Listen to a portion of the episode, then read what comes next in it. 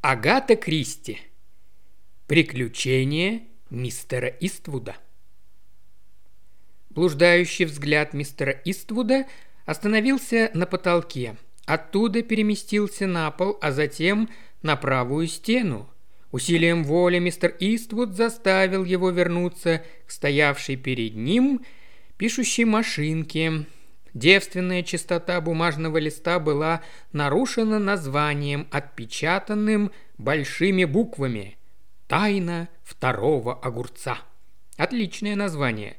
Остановит и заинтригует кого угодно. «Тайна второго огурца», – подумает читатель. О чем бы это? Огурец, тем более второй – такой рассказ нельзя не прочесть, и он будет ошеломлен той изумительной легкостью, с которой этот мастер детективного жанра сплел столько восхитительных сюжетов вокруг обыкновенного огурца. Но, хотя Энтони Иствуд знал, каким должен быть новый рассказ, он почему-то никак не мог начать его – Известно, что главное в любом рассказе – название и сюжет. Остальное – просто кропотливая подгонка.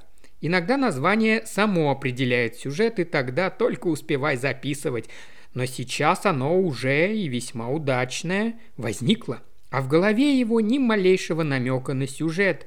Взгляд Энтони Иствуда с тоской снова устремился к потолку, но вдохновение не приходило – «Я назову героиню», – вслух сказал Энтони, чтобы как-то подстегнуть себя, Соней или Долорес. У нее будет бледная, но не как у всех больных, а бархатисто-матовая кожа и глаза, как два бездонных омута.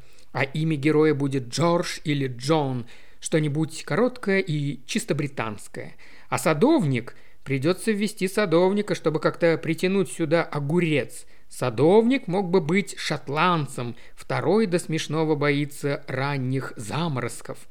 Подобный метод иногда срабатывал, но сегодня он не помогал, и хотя Энтони совершенно отчетливо представлял себе Соню, Джорджа и садовника, они не проявляли ни малейшего желания включаться в действие.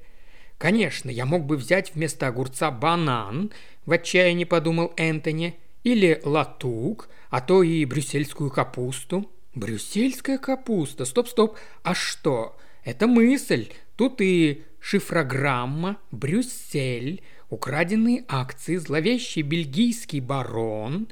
Но это был лишь случайный проблеск. Бельгийский барон решительно не захотел материализоваться, к тому же Энтони вовремя вспомнил, что огурцы и ранние заморские несовместимые, а это исключает комичные переживания шотландского садовника – «Черт бы меня побрал!» – в сердцах воскликнул мистер Иствуд. Он вскочил и схватил Daily Mail. Быть может, в разделе «Криминальной хроники» найдется что-нибудь вдохновляющее. Однако новости в это утро были в основном политические. Мистер Иствуд с отвращением отбросил газету. Взгляд его упал на роман, лежавший на столе. Закрыв глаза, он ткнул пальцем в одну из его страниц.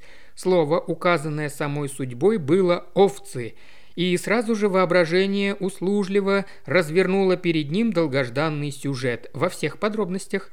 Хорошенькая девушка, возлюбленный убит на войне. Ее разум слегка помутился.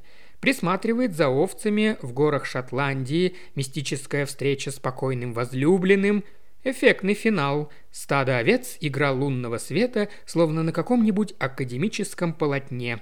А девушка мертвая лежит на снегу, и на нем две дорожки следов. Это мог бы быть прекрасный рассказ. Энтони вздохнул, сердито тряхнул головой, чтобы освободиться от его власти, потому что слишком хорошо знал редактору, с которым он обычно имеет дело, такой рассказ, как бы прекрасен он ни был, не нужен – в рассказах, которые были ему нужны и за которые он выкладывал кругленькую сумму, действовали загадочная темноволосая женщина, сраженная ножом в сердце, и молодой несправедливо подозреваемый герой. В сюжете фигурировало множество фантастических догадок, ну а тайна неожиданно распутывалась благодаря еще более неожиданной, вроде его второго огурца, улики, а убийцей оказывался вполне тихий и безобидный персонаж – Хотя, размышлял Энтони, десять к одному, что редактор даст рассказу совсем другое название, что-нибудь эдакое, с душком, ну, например, «Самое мерзкое убийство». Причем даже не подумает спросить у меня на это разрешение. Ах, черт бы побрал этот телефон. Он в раздражении снял трубку, Дважды уже за последний час ему приходилось подходить к аппарату. Сначала кто-то ошибался номером, потом он вынужден был принять приглашение на обед к одной кокетливой светской даме, которую ненавидел лютой ненавистью, но которой не мог отказать, поскольку она была очень назойливой. «Алло!» – проворчал он в трубку. Ему ответил женский голос, мягкий и ласковый, с едва заметным иностранным акцентом. «Это ты, милый?» «Э-э», растерянно протянул мистер Иствуд – «А кто говорит?» «Это я, Кармен. Мне угрожают, я так боюсь. Прошу тебя, приезжай как можно скорее. Меня могут в любой момент убить». «Простите», – вежливо сказал мистер Иствуд, – «боюсь, вы набрали не тот». Но она не дала ему договорить. «Мадре де Диос! Они уже близко! Они меня убьют, если узнают, что я тебе звонила! Неужели ты этого хочешь? Поспеши! Если ты не приедешь, ты меня больше не увидишь. Надеюсь, ты помнишь. Керк-стрит, 320, пароль огурец. Тссс!» Он услышал слабый щелчок. Незнакомка повесила трубку. В полном ошеломлении мистер Иствуд пересек комнату, подошел к жестянке с табаком и принялся набивать трубку – «Черт возьми, вероятно, это какой-то фокус моего подсознания», – размышлял он. «Неужели она действительно сказала «огурец»? Или мне почудилось?» Он в нерешительности расхаживал по комнате. Керк-стрит, 320. Интересно, в чем там дело? Она кого-то ждет. Как жаль, что я не объяснил ей. Керк-стрит, 320. Пароль огурец. О, это, наконец, невыносимо, это нелепо, это галлюцинация. Болезненная фантазия перетруженного мозга. Он со злостью посмотрел на пишущую машинку. «Ну какая от тебя польза, хотел бы я знать. Смотрю на тебя все утро, а много ли ты мне помогла? Автор должен брать сюжеты из жизни, из жизни, ясно? Вот я сейчас пойду и добуду такой сюжет». Он нахлобучил шляпу, окинул любовным взглядом свою коллекцию старинной эмали и вышел из дома. Как известно, большинству лондонцев Керк-стрит – это ужасно длинная бестолковая улица, занятая в основном антикварными лавками, где торгуют всевозможными подделками по баснословным ценам. Есть там и магазины, торгующие старой мебелью и стеклом и подержанными вещами. В доме номер 320 торговали старинным стеклом всех видов и сортов – по обеим сторонам от прохода располагались стеллажи, плотно уставленные рюмками, которые тонко звенели в такт его осторожным шагам, а над головой покачивались и поблескивали люстры и всевозможные светильники. В конце торгового зала сидела свирепого вида старуха с усиками, которым мог бы позавидовать не один юнец. «Ну?» – сурово спросила она и не менее сурово взглянула на Энтони – Энтони был из тех молодых людей, которых смутить ничего не стоило. Он тут же поспешно спросил, сколько стоят вон те стаканчики для Ренвейна. «45 шиллингов за полдюжины». «Так-так», — сказал Энтони, — «красивые, правда? А сколько стоит эта прелесть?» «Это старый Уотерфорд. Уступлю пару за 18 гиней». Лучше бы ему было не спрашивать. Еще немного, и он не выдержит гипнотизирующего взгляда этой старой змеи, и непременно что-нибудь купит. Надо уносить ноги, и тем не менее что-то удерживало его в лавке. «А это сколько?» – указал он на один из канделябров. «Тридцать пять гиней». «Ах, как жаль! Это гораздо больше, чем я могу себе позволить». «Что именно вам нужно?» – в упор спросила старуха. «Что-нибудь для свадебного подарка?» «Да-да, для свадебного», – ответил Энтони, хватаясь за предложенное объяснение. «Но боюсь не угодить». «Ах, вон оно что!» – сказала старуха, поднимаясь с решительным видом. «Думаю, что старинные вещицы понравятся кому угодно. У меня есть два графинчика и прекрасный маленький набор для ликера. Чем не подарок для невесты?» У старой леди была железная хватка. Целых десять минут Энтони пришлось пялиться, испытывая невыразимые муки. Всевозможные склянки, бутылки, штофы. В конце концов он совершенно изнемог и готов был сдаться. «Прекрасно, прекрасно!» – неуверенно сказал он, возвращая бокал, который она расхваливала, и вдруг спохватился. «Послушайте, а от вас можно позвонить?» «Нет, нельзя. На почте она напротив, автомат». «Ну так что, вы берете бокал или эти чудесные старые фужеры?» Увы, как и все мужчины, Энтони совершенно не умел найти в товаре несуществующий изъян и гордо удалился. «Нет, я лучше возьму набор для ликера», – уныло пробормотал он. Это все-таки было лучше, чем канделябр, который ему, того и гляди, навяжут. Проклиная свою нерешительность, он уплатил за покупку, и тут, когда старуха уже упаковывала маленькие бокальчики, смелость неожиданно вернулась к нему. Ну, подумает, что он малый со странностями, и что? «Огурец!» – отчетливо и громко произнес он. Старая карга оторвалась от своего занятия. «Что вы сказали?» «Ничего», – солгал Энтони. «Вы как будто сказали «огурец». «Так оно и есть», – дерзко ответил Энтони. «Ну и дела», – проворчала старуха. «Что же вы раньше-то молчали? Столько времени у меня отняли. Ступайте вон в ту дверь и вверх по лестнице. Она вас ждет». Как во сне Энтони прошел в указанную дверь и поднялся по грязным, выщербленным ступеням. Наверху оказалась крошечная гостиная. На стуле, потупив взгляд, сидела девушка. И какая девушка! У нее была та бархатистая матовая кожа, которую Энтони так любил упоминать в своих рассказах. А какие глаза! В них можно было утонуть. Не англичанка, сразу видно.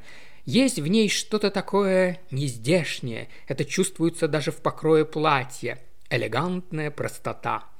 Энтони смущенно потоптался на пороге. Нужно было, вероятно, что-то сказать, но тут девушка с восторженным криком вскочила и, раскрыв объятия, бросилась к нему – «Пришел!» – воскликнула она. «Ты все-таки пришел! О, хвала всем святым! Спасибо тебе, Пресвятая Мадонна!»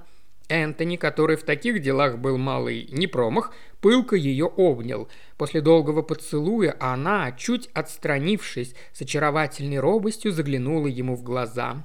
«Я бы ни за что тебя не узнала», — сказала она. «Честное слово».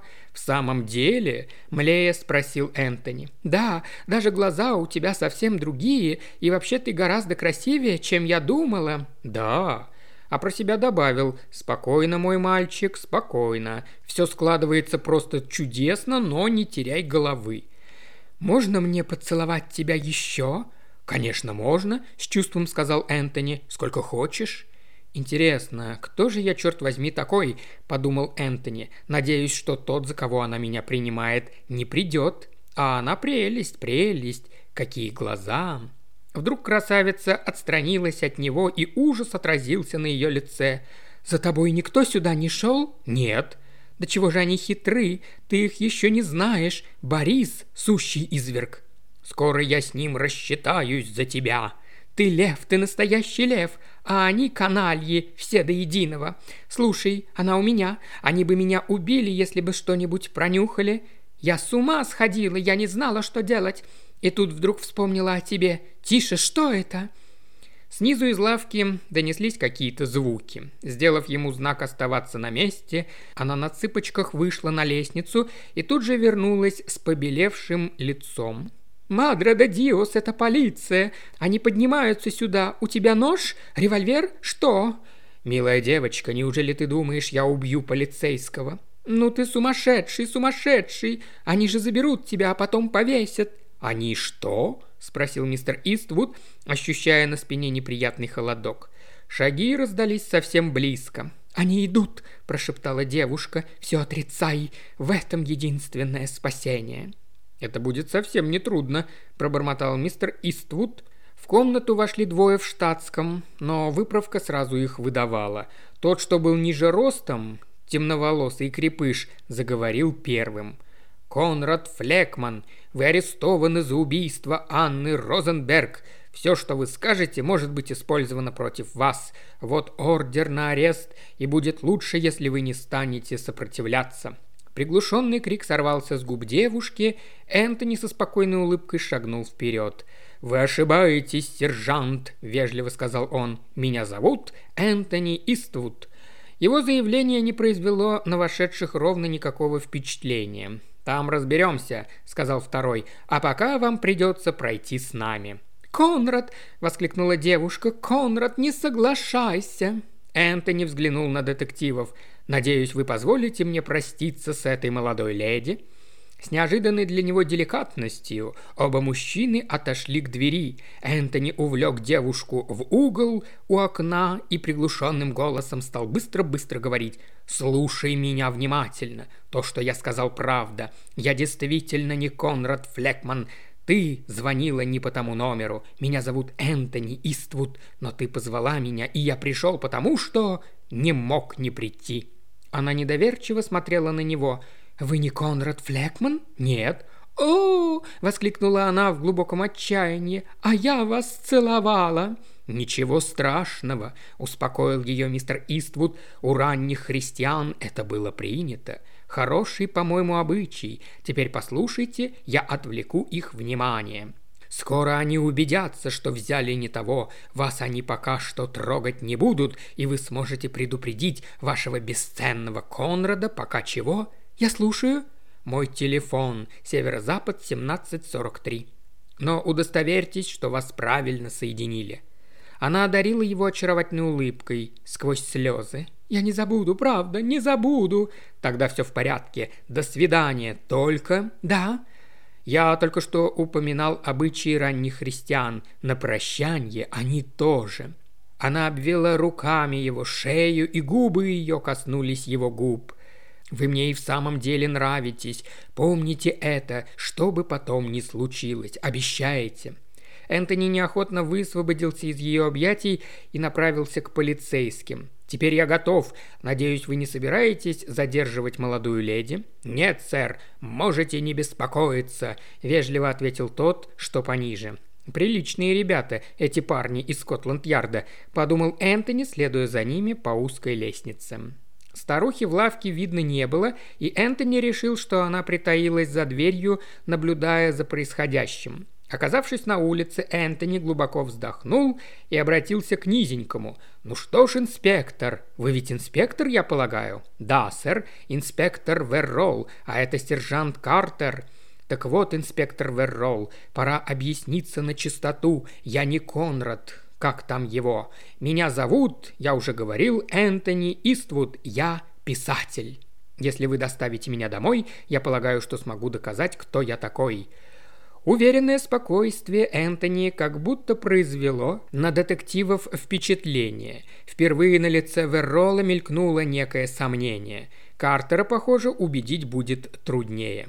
«Вполне возможно», — усмехнулся он, «но ведь девушка, как вы помните, назвала вас все-таки Конрадом». А, но тут совсем другое. Готов признаться, что по причине э, сугубо личной я выдавал себя перед нею за Конрада. Личные мотивы, понимаете? «Весьма убедительно», — заметил Картер, «но проверка все-таки необходима. Джо, возьми-ка такси». Уже в салоне такси Энтони предпринял последнюю попытку убедить Верола, который, похоже, был более покладист. «Уважаемый инспектор, ну почему бы вам не заехать ко мне домой? Можете даже не отсылать такси, если хотите. Я оплачу задержку за мой счет. Вам понадобится не больше пяти минут, вы сразу поймете, что я никакой не Конрад». Веррол окинул его испытывающим взглядом. «Ну ладно», — сказал он, — «сам не знаю почему, но я вам верю. В управлении нас ведь тоже не похвалят, если мы арестуем не того, кого нужно. Говорите, куда ехать». «Бранденбург Мэншенс, 48». Верол высунулся из окна и крикнул шоферу адрес. Всю дорогу никто из троих не проронил ни слова. Картер вылез первым, и Верол сделал Энтони знак следовать за ним. «Не будем привлекать к себе внимание», — пояснил он, выходя за Энтони. «Пусть все думают, что мистер Иствуд привел к себе друзей». Энтони был почти растроган. Его мнение об отделе криминальных расследований все более менялось к лучшему. К счастью, Энтони в холле им встретился Роджерс, швейцар. «Добрый вечер, Роджерс», – небрежно бросил Энтони. «Добрый вечер, мистер Иствуд», – уважительно ответил Роджерс. Он симпатизировал Энтони, поскольку тот, в отличие от других жильцов, был дружелюбен со слугами. Поставив ногу на нижнюю ступеньку, Энтони на миг остановился. «Кстати, Роджерс», – также небрежно продолжил он, – «сколько я уже здесь живу? Мы только что спорили об этом с моими друзьями». «Дайте подумать, сэр, да уж скоро будет четыре года». «А я что говорил?» Энтони бросил на детективов победный взгляд. Картер что-то проворчал, а Верол широко улыбнулся. «Замечательно, но этого все-таки недостаточно, сэр», — сказал он. «Мы поднимемся наверх?» Энтони достал ключ и открыл дверь квартиры. К счастью, Симарка, его слуги, дома не было. Чем меньше свидетелей этого недоразумения, тем лучше. Пишущая машинка стояла на прежнем месте. Картер тут же подошел к столу и прочитал то, что было напечатано на листке. «Тайна второго огурца», – мрачно спросил он. «Да, это мой новый рассказ», – небрежно отозвался Энтони. «Еще одно доказательство в вашу пользу, сэр», – одобрительно сказал Верол, кивая. В глазах его загорелся огонек. «Кстати, сэр, о чем он? В чем тайна второго огурца?» «В том, что вы меня задерживаете», — сказал Энтони. «Этот второй огурец и есть причина сегодняшнего недоразумения». Картер испытывающе посмотрел на него, покачал головой и многозначительно постучал себя по лбу. «Совсем спятил несчастный», – пробормотал он как бы про себя, однако так, чтобы Энтони мог услышать. «Ну, джентльмены», – бойко сказал мистер Иствуд, – «к делу. Вот письма, вот моя чековая книжка, вот записки от редакторов. Чего вам еще нужно?» Верол внимательно все просмотрел. «Лично я, сэр», – почтительно сказал он, – «вполне удовлетворен, я вам верю. Но вот отпустить вас выше моих полномочий. То, что вы проживаете здесь уже несколько лет, как мистер Иствуд, еще ничего не доказывает. Теоретически вполне возможно, что мистер Энтони Иствуд и Конрад Флекман одно и то же лицо. Мне все-таки придется произвести тщательный обыск в квартире, снять у вас отпечатки пальцев и позвонить в управление. «Программа, что и говорить, обширная», — сказал Энтони. «Ну что ж, ищите, уверяю вас, у меня от вас нет секретов». Инспектор улыбнулся. Для детектива он был, пожалуй, даже уж слишком добродушен. «Не пройдете ли вы с Картером вон в ту комнатку, пока я тут займусь делом?» «Хорошо», – неохотно согласился Энтони. «А наоборот нельзя? То есть, чтобы мы с вами, прихватив с собой по стакану виски с содовой, расположились в той комнате, а ваш друг-сержант занялся бы здесь поисками. Как вам угодно, сэр. Да, я бы предпочел именно этот вариант». Они оставили Картера, принявшегося азартно копаться в письменном столе. Выходя, Энтони слышал, как тот позвонил и просил соединить со Скотланд-Ярдом. «Не так уж все плохо», — сказал он, ставя на стол стаканы с виски и устраиваясь в кресле. «Хотите, выпью первым, чтобы показать вам, что виски не отравлено?» Инспектор улыбнулся. «Ну зачем же так?» – сказал он. «Дело, конечно, путанное, хотя кое-что мы, профессионалы, можем определить сходу. Я сразу понял, что вы не тот человек, но приходится соблюдать формальности. От бюрократов ведь никуда не денешься, согласны?» «Пожалуй, да», с сожалением сказал Энтони. Хотя сержант, похоже, настроен довольно воинственно, или я ошибаюсь? Ну что вы, наш сержант-детектив Картер прекрасный человек, но провести его не так-то просто. Я это заметил. Между прочим, инспектор, пора бы, мне кажется, услышать что-нибудь и о себе самом. В каком смысле, сэр? Неужели вы не понимаете, что я сгораю от любопытства? Кто это Анна Розенберг и почему я ее убил?» Об этом вы все прочтете завтра в газетах, сэр. Завтра я буду самим с собой с вчерашней тысячью лет, процитировал Энтони по памяти. Я думаю, инспектор, вы и сейчас могли бы мне кое-что сообщить. Я понимаю, вам не положено откровенничать, но все-таки. История, сэр, совершенно из ряда вон. Тем более, дорогой инспектор, ведь мы с вами уже почти друзья, не так ли? Так вот, сэр, Анна Розенберг по происхождению немецкая еврейка и жила в Хэмпстеде. Без каких бы то ни было средств к существованию она год от года становилась все богаче. «А я как раз наоборот», — признался Энтони. «У меня хоть и есть кое-какие средства к существованию, год от года становлюсь все беднее. Возможно, мне стоило бы поселиться в Хэмпстеде. Говорят, тамошний воздух очень бодрит и укрепляет нервную систему». Одно время, продолжал Веррол, она торговала подержанной одеждой. Тогда все понятно, прервал его Энтони. Я помню, как после войны продавал свою военную форму, не хаки, другую. По всей квартире были разложены красные рейтузы и золотые галуны. Картина была впечатляющая. И вот в Роллс-Ройсе в комплекте с фактотумом и чемоданом прибывает какой-то толстяк в клетчатом костюме и предлагает мне за все про все один фунт и 10 шиллингов. В конце концов, мне пришлось предложить ему в придачу охотничью куртку и цейсовский бинокль, чтобы получить хотя бы 2 фунта. И только тогда фактотум открыл чемодан и затолкал в него мои пожитки – а толстяк протянул мне десятифунтовую бумажку и попросил сдачи. Около десяти лет назад, продолжал инспектор, в Лондоне проживало несколько испанских политических беженцев, и среди них некий Дон Фернандо Феррарес с молодой женой и ребенком. Они были очень бедны, к тому же жена все время болела. Анна Розенберг побывала у них в доме и спросила, нет ли чего на продажу. Дон Фернандо как раз отсутствовал, и его жена решилась расстаться с удивительно искусно расшитой испанской шалью. Муж подарил ей ее незадолго до бегства из Испании. Узнав, что шаль продана, Дон Фернандо просто рассверепел и долго, но тщетно пытался вернуть ее. Ему, наконец, удалось разыскать Анну Розенберг, но та заявила, что перепродала шаль какой-то женщине, имени которой не знает. Дон Фернандо был в отчаянии. Через два месяца на него напали на улице, и он умер от ножевых ран. И вот с того времени у Анны Розенберг завелось подозрительно много денег. В продолжении десяти лет на ее дом в Хемстеде было совершено восемь налетов. Четыре попытки не удались, и ничего не было взято, но в четырех остальных случаях среди унесенного добра была и какая-то расшитая шаль. Инспектор замолк, но Энтони упросил его продолжить. Неделю назад Кармен Феррарес, юная дочь Дона Фернандо, прибыла сюда из французского монастыря. Она сразу кинулась разыскивать Анну Розенберг. Говорят, она устроила старушке скандал, и кто-то из слуг слышал ее прощальные слова. «Вы ее прячете, все эти годы вы богатели на ней, но я клянусь, что она еще принесет вам несчастье. То, что вы ее купили, еще не значит, что она ваша. У вас нет на нее никаких прав, и настанет день, когда вы горько пожалеете, что увидели шаль тысячи цветов. Три дня спустя Кармен Феррарес загадочным образом исчезла из гостиницы, в которой остановилась.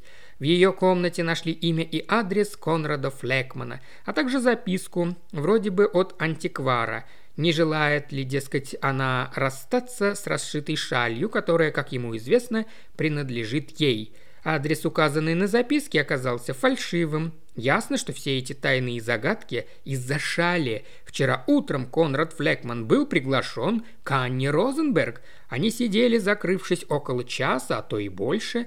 После его ухода она вынуждена была лечь в постель. Так ослабела и так потряс ее этот разговор, но своим слугам она дала указание пропускать Конрада Флекмана беспрепятственно, когда бы он ни пришел – Вчера около девяти вечера старушка вышла из дома и больше не вернулась. Сегодня утром ее нашли с ножом в сердце в доме, где жил Конрад Флекман. На полу рядом с нею лежала, что бы вы думали?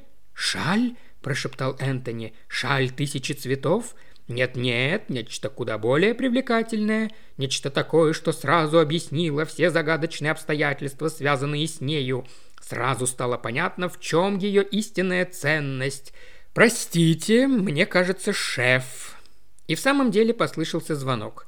Энтони, с трудом сдерживая нетерпение, ожидал возвращения инспектора. За себя он теперь совсем не беспокоился. Как только они снимут его отпечатки пальцев, они окончательно убедятся в его непричастности, а потом, возможно, позвонит Кармен. Шаль тысячи цветов. Какая удивительная история, вполне достойная этой поразительной девушки, этой экзотической красавицы со жгучими очами. Кармен Феррарес. Он очнулся от грез. Как долго, однако, нет инспектора. Энтони встал и потянул на себя ручку двери. В квартире было как-то неестественно тихо. Неужели они ушли? Конечно, нет. Чтобы вот так, не сказав ни слова – Большими шагами он прошел в следующую комнату. Никого. В гостиной Тоша. У нее был какой-то голый и растрепанный вид. Боже милостивый, его эмаль, серебро. Он пробежался по всем комнатам. Везде чего-либо не доставало. Квартиру обчистили, все ценные безделушки, а у Энтони был недурной вкус и чутье истинного коллекционера, унесли. Энтони едва доплелся до ближайшего стула и со стоном обхватил голову руками. Звонок в дверь вывел его из оцепенения. Он пошел открывать. На пороге стоял Роджерс. «Прошу прощения, сэр, но джентльменам показалось, что вам может понадобиться помощь». «Джентльменам?» «Да, тем двум вашим друзьям, сэр. Я помог им все упаковать. У меня весьма кстати оказались в подвале два хороших ящика». Он опустил глаза. «Солому я подмел, сэр. Может, не очень хорошо?»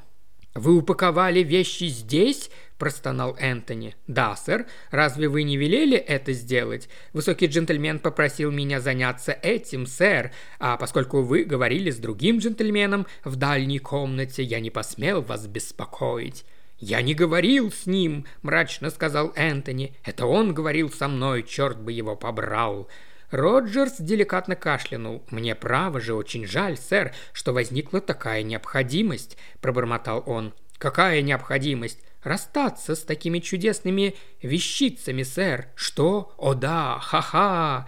Он издал горький смешок. «Они, я полагаю, уже уехали? Эти, мои друзья, я имею в виду. «О да, сэр, только что. Я поставил ящики в такси, высокий джентльмен поднялся снова наверх, а потом они оба сбежали вниз и сразу же укатили. Простите, сэр, что-нибудь не так, сэр?» Глухой стон, который издал Энтони, был красноречивее любого ответа. «Спасибо, Роджерс, не так все, но вы тут ни при чем. А теперь ступайте, мне надо кое-куда позвонить». Минут через пять Энтони уже рассказывал о случившемся инспектору-драйверу, сидевшему напротив него с блокнотом в руке. «Какой же он все-таки несимпатичный, этот инспектор-драйвер», – размышлял Энтони. «Совсем не тянет на настоящего инспектора. Какой-то не вызывающий доверия, похож на фигляра. Вот вам еще один яркий пример превосходства искусства над реальностью». Энтони окончил свое печальное повествование. Инспектор закрыл блокнот. «Ясно, как божий день», — сказал он. «Это шайка Паттерсонов. За последнее время они обтяпали несколько подобных делишек. Один высокий и светловолосый, другой маленький, черненький. И с ними девушка. Черноволосая? Да, и чертовски красивая. Обычно служит приманкой. Испанка? Во всяком случае, она так себя называет. Родилась в Хемстеде. «Значит, и впрямь у тамошних жителей крепкие нервы», – пробормотал Энтони. «Да, все ясно», – повторил инспектор, поднимаясь. «Она звонит вам по телефону и рассказывает какую-нибудь жалостную небылицу. Она уверена, что вы обязательно клюнете. Потом она идет к матушке Гибсон, которая не прочь подзаработать, пуская к себе наверх тех, кому не с руки встречаться на людях, всяким парочкам. Как вы понимаете, криминала тут нет». Вы попадаетесь на удочку, сообщники красотки везут вас сюда, и пока один привлекает ваше внимание какими-нибудь росказнями, другой сматывается с добычей. Это Паттерсоны, как пить дать, это их почерк. «А мои вещи?» – с тревогой спросил Энтони. «Сделаем все, что сможем, сэр, но Паттерсоны очень уж хитры». «Это я понял», – горько заметил Энтони. Инспектор ушел, и почти сразу же раздался звонок. Энтони открыл дверь. У порога стоял маленький мальчик с каким-то свертком. «Вам посылка, сэр!» Энтони с некоторым удивлением взял сверток. Он не ожидал никаких посылок. Вернувшись в гостиную, он перерезал бечевку. Набор для ликера. А на дне одного из стаканчиков крошечная искусственная роза. Он мысленно вернулся в ту комнату над лавкой. «Вы мне и в самом деле нравитесь. Помните это, что бы потом ни случилось». Что бы потом ни случилось, значит, она имела в виду... Энтони взял себя в руки, его взгляд упал на пишущую машинку, и он с решительным видом уселся за письменный стол. Тайна второго огурца. Его взгляд снова стал рассеянно мечтательным. Шаль тысячи цветов. Что же такое нашли на полу рядом с мертвой старухой? Что это за страшная вещь, которой объяснялась вся эта кутерьма вокруг расшитой шали. Поскольку инспектору нужно было во что бы то ни стало занять его мысли, этот воришка воспользовался испытанным приемом из «Тысячи и одной ночи» и, как Шехерезада, прервал рассказ на самом интересном месте.